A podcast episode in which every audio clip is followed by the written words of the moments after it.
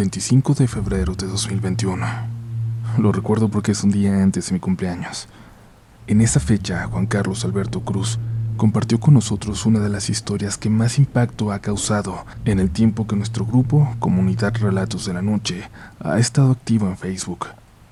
Una historia que desde entonces, casi todos los días, alguien pide que narremos. Y quizás me había detenido porque lo que sucede en la historia va más allá de lo que a mí me gustaría pensar que puede ser posible. Porque los seres que habitan este relato son seres en los que preferiría no creer. Pero yo no soy quien para juzgar, y cada vez estoy más abierto a la posibilidad de la existencia de incluso las cosas más increíbles. Pero les repito, la posibilidad de que los entes que habitan la siguiente historia estén cerca de mí, cerca de ustedes, es una que no me gustaría creer posible. La siguiente es una historia en la que no quisiera creer. La que están a punto de escuchar es una historia con la que no quiero que se sugestionen y la tomen como mero entretenimiento si pueden.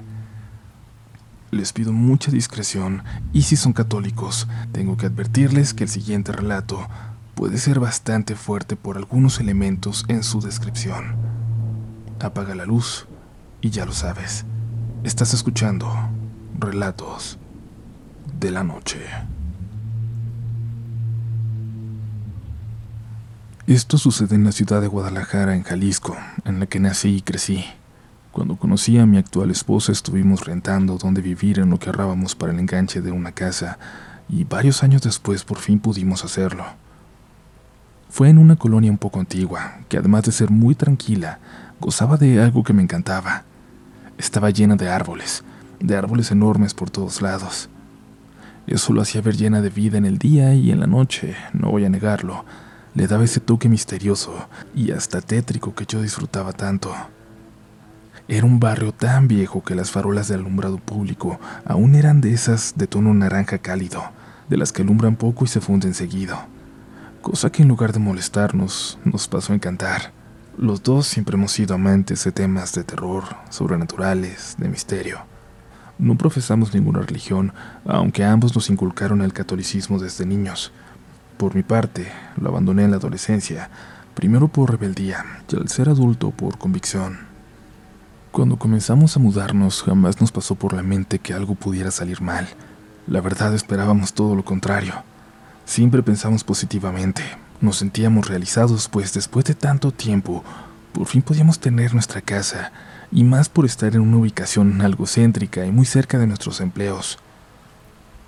Pero un día de pronto, todo comenzó, tan repentino, tan de repente, que no lo esperábamos ni lo vimos venir. Era viernes cerca de oscurecer. Había llovido la mayor parte del día. Para muchos el viernes es sinónimo de fiesta, desvelarse, tomar. Para mí, para mí era el día de por fin poder relajarme. Marcaba el fin de mi semana laboral para poder descansar y retomarla el lunes. Con mi paraguas en mano caminaba rumbo a mi casa, bajo una masa de nubes negras, llovizna, ventarrones y truenos, que ya anunciaban la gran tormenta que se venía. Caminé varias cuadras hasta que por fin llegué. Mi esposa me recibió con un beso como siempre, aunque esa vez fue un poco menos efusivo, ya que llegué algo mojado y lo que quería era subir a quitarme su ropa, darme un baño y bajar a cenar. Era para mí la noche perfecta. Fin de semana me podía desvelar con mi esposa viendo películas de terror y como un cliché, teníamos de fondo truenos, relámpagos y lluvia. Nuestros gatos, quienes también ya habían cenado, parecían haberse relajado tanto con los sonidos de la lluvia que se terminaron durmiendo. Esta vez no los tendríamos corriendo de aquí para allá como siempre hacían. Terminada la cena, decidimos subir al balcón a mirar la lluvia, a fumarnos un cigarro. En ese momento se nos antojó más eso que ver las películas. La tormenta que estaba en pleno apogeo sacudía de un lado a otro los árboles. Los relámpagos iluminaban el cielo hasta que uno brilló tanto que logró iluminar parte de la calle y casi dos segundos después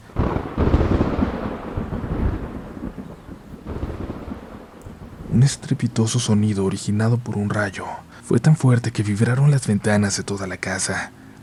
Parecía que había simbrado todas las casas alrededor y en un segundo todo fue oscuridad. La energía eléctrica se fue y la lluvia reció a tal punto que dejamos de ver las casas de enfrente. La cortina de agua que se interponía se hizo tan densa que parecía que no había nada detrás. De pronto un sonido nos alertó, y es que se escuchó el abrir y cerrar de la puerta de la casa, de la puerta principal, como si algo hubiera entrado. Nos volteamos a ver ambos algo nerviosos, hasta que mi pareja me pidió que fuéramos a ver qué había pasado. Tomamos nuestros teléfonos y encendimos la linterna para ir a ver.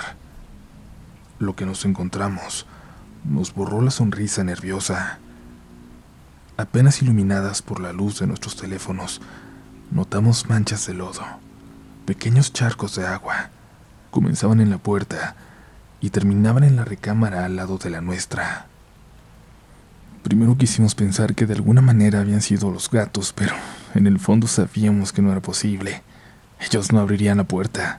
Teníamos que aceptar la idea de que había alguien más dentro de la casa, de que se habían metido a robar o con otra intención. Aunque estábamos en el balcón y cualquier persona que hubiera entrado tendría que haber pasado por enfrente de nosotros. Intentamos calmarnos. Nos armamos de valor y revisamos esa recámara. De ahí solo utilizábamos el closet para guardar ropa, pero fuera de eso era únicamente un cuarto de visitas. Iluminamos cada rincón y no vimos nada. Las manchas terminaban a un paso de la puerta y luego desaparecían. Quisimos olvidarnos de todo, dejar de pensar en las posibilidades que nos aterraban y empezamos a trapear y a limpiar. Regresamos al balcón para intentar calmarnos y porque la oscuridad de afuera era menos macabra que la que ya había dentro. Mientras fumábamos varios cigarros, intentamos buscar la idea más lógica posible al final decidimos que una de las hipótesis era la que seguramente había pasado, claro, pero solo lo hicimos para calmarnos el uno al otro, porque estaba muy lejos de convencernos. Intentamos fingir que no estábamos asustados, como si eso fuera quitarnos el miedo de verdad. Nos fuimos a dormir, intentando olvidarnos de la idea de que alguien había entrado a la casa. Algo me despertó un sonido que llamó mi atención. Desde abajo, al parecer, escuché el sonido de alguien llamando a mis gatitos. Creí que era mi esposa, así que solo me volteé para seguir durmiendo, pero entonces la sentí ahí dormida junto a mí. Tuve una sensación de vacío en mi estómago. La boca se me secó. Me paralicé por completo un momento, porque lo seguía escuchando.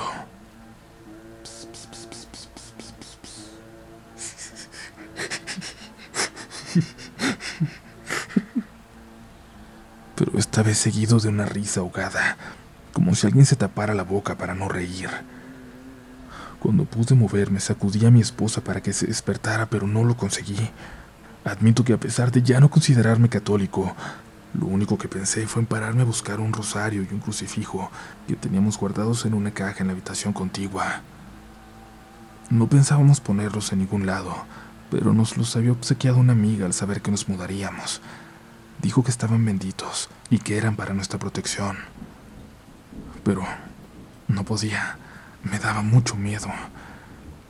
Después de pensarlo por unos minutos y al ya no oír ruidos, me atreví a pararme y dirigirme al closet de la recámara de al lado para traer aquella cruz. Tomé mi teléfono y encendí la linterna. Me di cuenta de que los gatos estaban viendo hacia las escaleras, uno de ellos comenzó a gruñir y lo abracé para llevarlo conmigo por el crucifijo. Así al menos no me sentiría tan solo. Abrí la caja, lo saqué, y mientras en mi mente comenzaba a recordar las oraciones que me enseñaron de niño al catecismo, al salir de la habitación, el gato gruñó como loco y saltó de mis brazos para irse con los otros que corrían hacia abajo de la cama. Por instinto dirigí mi mirada a las escaleras y vi algo una figura subiendo que no me atrevía a iluminar. En la oscuridad, creí ver una imagen tan espantosa, tan bizarra, que aún hoy me provoca un horror indescriptible, que aún hoy intento olvidar. Subiendo los escalones con pasos largos y apresurados, venía un, hombre completamente desnudo, cubierto de sangre, con una corona de espinas. Me quedé paralizado, sentí como si me fuera a desvanecer. Eso parecía ser un hombre y al mismo tiempo parecía ser una figura que hubiera cobrado vida. Parecía un Cristo que creí reconocer. La figura se detuvo a unos cuantos metros de mí, en esa oscuridad a la que mis ojos parecían empezar a acostumbrarse. Tenía tenía mucho miedo de poder verlo. Inclinó la cabeza del lado izquierdo, luego del lado derecho, y después la volvió al centro. ¿Me estás rezando a mí?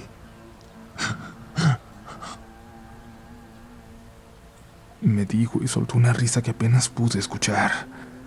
Hablaba despacio y continuó. Ven, hijo mío, acércate. No temas. Yo soy el Cordero de Dios. Anda, soy real. Introduce tu mano en mi costado. Lo que estaba viendo no era humano. No podía ser humano, pues al tiempo que decía eso último, vi como si metiera su mano en una herida en su costado y la retorcía. La mano izquierda la puso sobre su boca. Su mano tenía una herida y por esta sacó su lengua, larga y oscura, moviéndola de arriba abajo para después echarse a reír y decir, A este es al que le estás rezando. No puede ayudarte. No existe. Pero yo sí.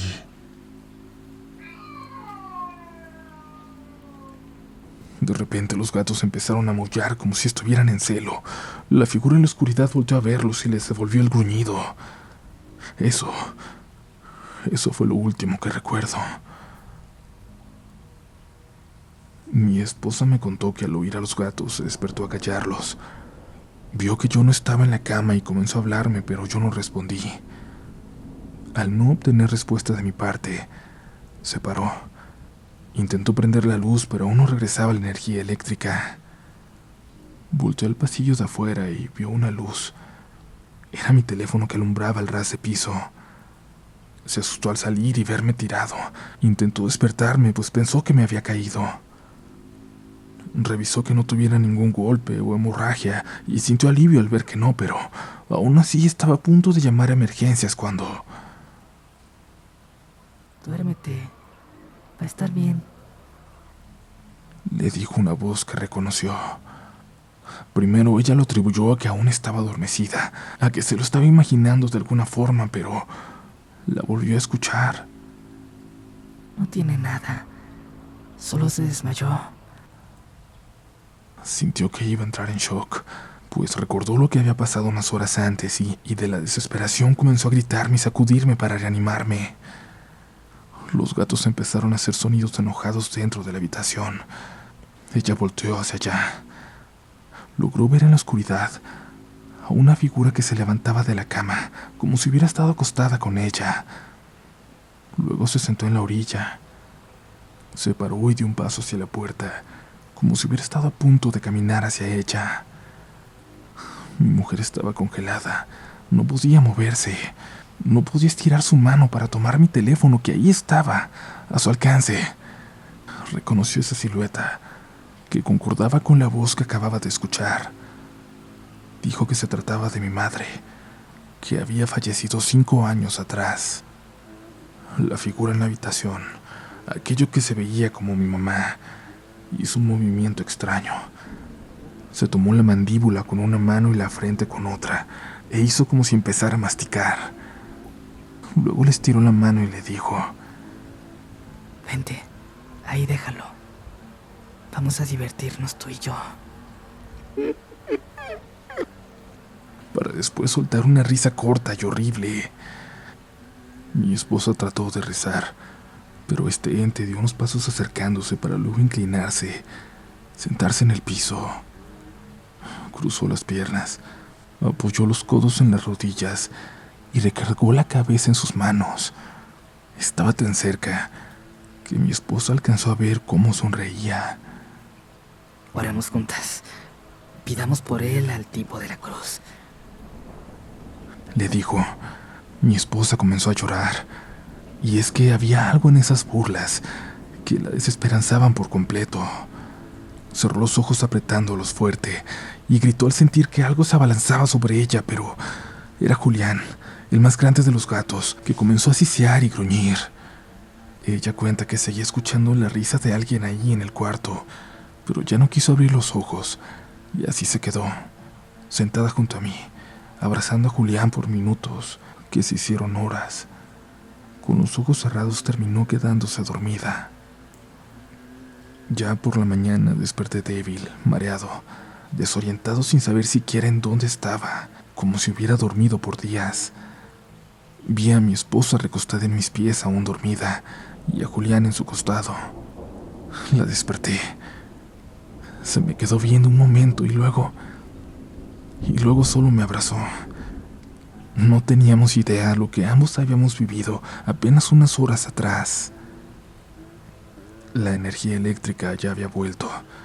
Vimos que el foco de la recámara estaba encendido. Nos levantamos y le pregunté qué sucedía, que por qué lloraba, pero me dijo que solo había sido una tontería, que salió al baño y me había acostado en el piso y se asustó, y que al ver que no reaccionaba seguramente se había desmayado, pero nada más, nada de qué preocuparnos. Evidentemente yo dudé de lo que me dijo. En ese momento comenzaba a recordar poco a poco, como si se tratara de un sueño borroso, lo que había vivido anoche también. Después de dudarlo por un momento se lo conté, y fue entonces cuando ella también tuvo la confianza de compartirme lo que había vivido, lo que había visto en la oscuridad. Fui al otro cuarto a cambiarme y noté algo. Llamé a mi esposa que rápidamente fue. Le señalé al sofá cama que teníamos ahí. Sobre él había dos figuras talladas en piedra, dos figuras que los dos reconocíamos. Las habíamos visto un domingo antes en un mercadito de antigüedades y sabíamos que eran esas porque estuvimos a punto de comprarlas. Habíamos tenido una sensación extraña al verlas, como si tuviéramos que tenerlas. El viejito del puesto dijo que éramos los únicos a los que les habían gustado, que tenía años llevándolas, y jamás alguien se había interesado o preguntado por ellas siquiera. Insistían que no las teníamos que llevar, pero a pesar de que no eran caras, al final decidimos comprar un teléfono de los 30. Pero quizás, quizás ese deseo de tenerlas fue lo que las llevó hasta nosotros, lo que las llevó a la casa. Fuimos a tirarlas lo más lejos que pudimos, muy, muy lejos. No dejamos de preguntarnos cómo habían llegado hasta ahí y les atribuimos a ellas lo que habíamos vivido la noche anterior. Aquello que quería pensar, que se trataba solo de pesadillas, aunque en el fondo los dos sabíamos que no lo eran. Quisimos pensar que al estar lejos ya nada malo volvería a ocurrir, pero estábamos muy equivocados, y es que a los pocos días las figuras volvieron. Esta vez nos dimos cuenta porque Julián gruñía viéndose afuera, detrás de unas plantas. Cuando fuimos a investigar qué era lo que lo tenía tan nervioso, nos dimos cuenta de que habían vuelto. Casi grité al verlas. Mi esposa y yo entramos en pánico, las rompimos. Simplemente las rompimos y las tiramos en el camión recolector de la basura. Pero al día siguiente, los pedazos estaban frente a la puerta. Lo intentamos. Intentamos una y otra vez deshacernos de ellas, pero siempre volvían hasta que simplemente no volvimos a tirarlas. Resignados, intentamos encontrar otra solución, buscar ayuda. Nos contactaron primero con una santera, pero no logró orientarnos. Intentamos ir a buscar el puesto donde las vimos por primera vez, pero ya no estaba ahí. Nadie en los puestos alrededor pudo darnos razón de aquel hombre. Pedimos ayuda a otra persona, de esas que dicen practicar la magia negra. Tan desesperados estábamos que esa nos pareció la única solución. Lo único que nos pudo decir fue que las figuras eran de origen africano y que eran dos seres muy poderosos los que habían llegado con ellas, que estaba fuera de su alcance ayudarnos. No podía, por más dinero que nosotros pudiéramos reunir y ofrecerle, no lo lograría. Decidimos irnos de la casa, La pusimos en renta y optamos por ir a una que nos prestaron momentáneamente, creyendo que así nos libraríamos de esas cosas. Pero no fue así. Después de semanas viviendo ahí, y aunque contradictorio lo que creemos, llamamos a un cura para bendecir la casa. Roció agua bendita y leyó unas cuantas oraciones, y como ya le habíamos dicho más o menos lo que pasaba, y aunque no éramos católicos, decidió dejarnos un crucifijo bendito enorme, como de medio metro, y un cuadro de la Virgen de Guadalupe. Los colocó en la sala, pero fue inútil. Horas más tarde, apenas horas más tarde, escuchamos risas otra vez, burlándose. Y esa misma noche, a mí me despertó un dolor ligero. Era como una mordida en mi talón. Primero creí que había sido alguno de mis gatos, pero cuando logré despertar, escuché una voz que venía de los pies de mi cama. Hijo mío, ven, no me temas. ¿Quieres comer mi cuerpo? ¿Quieres beber mi sangre? Cuando escuché esas palabras, algo lamió la planta de mi pie y dijo, Come de mi cuerpo y yo como el tuyo. Sentí de nuevo ese hueco en el estómago y me paralicé. No pude siquiera emitir algún sonido. Apreté los ojos e intenté pensar en otra cosa. Me quise imaginar lejos, pero no pude. Entonces una segunda voz escuchó.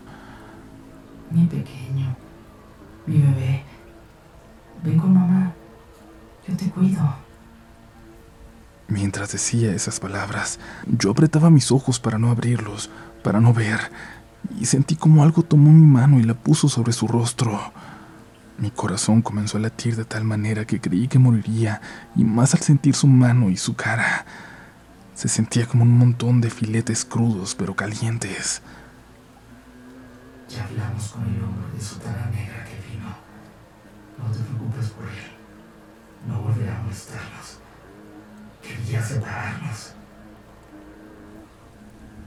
Reaccioné un poco y en mi mente intenté rezar el Padre Nuestro, o al menos lo que recordaba. Padre nuestro que estás en el cielo, santificado sea tu nombre. Pero la voz en mis pies se rió. Me tomó de ellos y dijo con una voz fuerte, entre burlona y molesta.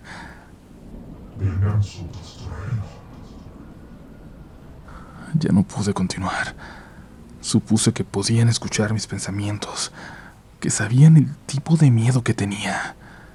Como pude intenté gritar sin abrir los ojos, y después de unos segundos por fin salió de mi garganta ese grito desesperado. Casi al instante mi esposa se despertó y me preguntó qué estaba pasando. Yo, aún sin querer abrir los ojos, le pregunté si en realidad era ella y me dijo que sí, que quién más iba a ser. Me preguntó si estaba bien. Le dije que no, que estaban ahí otra vez, que nos habían encontrado, que me estaban hablando.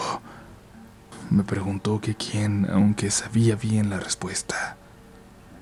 Le dije que ellos, que los dos, estaban ahí en el cuarto con nosotros. Prendió la luz y me dijo que no había nadie, y hasta entonces me atreví a abrir los ojos. En efecto, estábamos solo nosotros dos. Le conté lo que acababa de pasar y ya no pudimos dormir más. Prendimos la tele y nos quedamos viéndola hasta que amaneció. Mientras desayunamos decidimos hablar sobre qué haríamos. Ya no podíamos hacernos tontos y tomamos una decisión, una de la cual nos arrepentimos hasta hoy. Decidimos que tendríamos que intentar comunicarnos con ellos. Los pedazos estaban ahí con nosotros como siempre, así que decidimos hablarles directamente. Los primeros intentos fueron infructuosos, no hubo respuesta. Lo intentamos varias noches, una, dos, tres, cuatro, cinco, seis, una semana hablándoles cada noche sin recibir respuesta. La octava noche volvimos a preguntar, ¿quiénes son? ¿Qué quieren? pero como siempre, sin respuesta nos fuimos a dormir.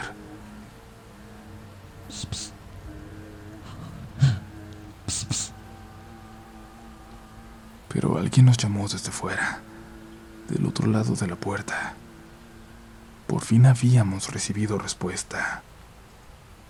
Dos voces se escuchaban al mismo tiempo, diciendo las siguientes palabras. No sabrán qué somos, ni cómo nos llamamos, pero sí van a saber lo que queremos.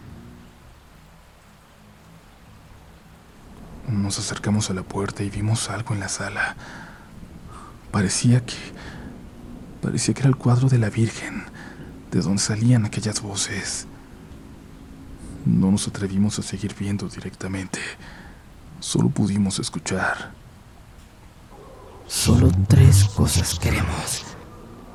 La primera es que sepan que somos los dueños de este mundo. La segunda, que ningún Dios existe. No hay cielo, infierno o vida eterna. Y tercera, la humanidad tiene el tiempo contado.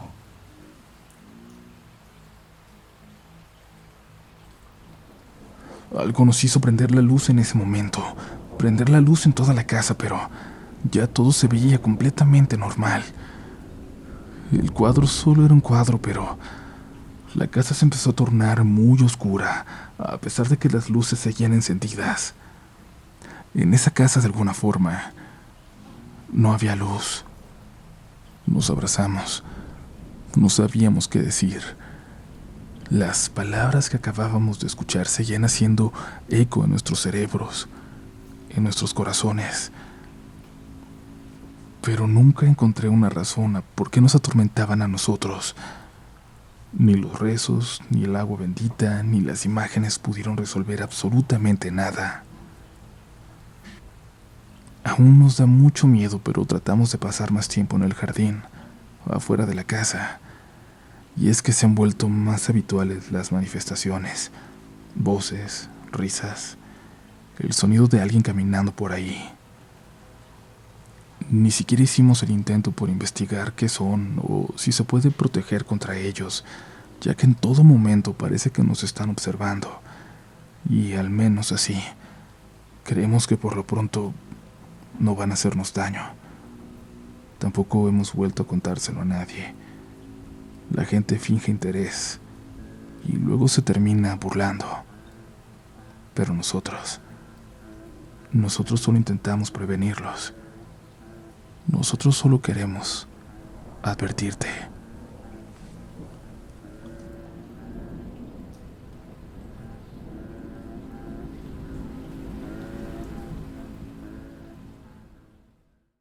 Step into the world of power, loyalty, and luck. I'm gonna make him an offer he can't refuse. With family, cannolis, and spins mean everything. now, you wanna get mixed up in the family business. Introducing The Godfather at ChumbaCasino.com. Test your luck in the shadowy world of The Godfather slot. Someday, I will call upon you to do a service for me. Play The Godfather now at ChumbaCasino.com. Welcome to the family. No purchase necessary. VGW Group. Void where prohibited by law. 18 plus. Terms and conditions apply.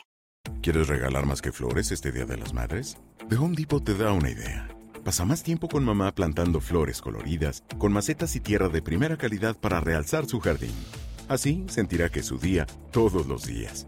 Llévate tierra para macetas Bigoro por solo $8.97 y crece plantas fuertes y saludables dentro y fuera de casa.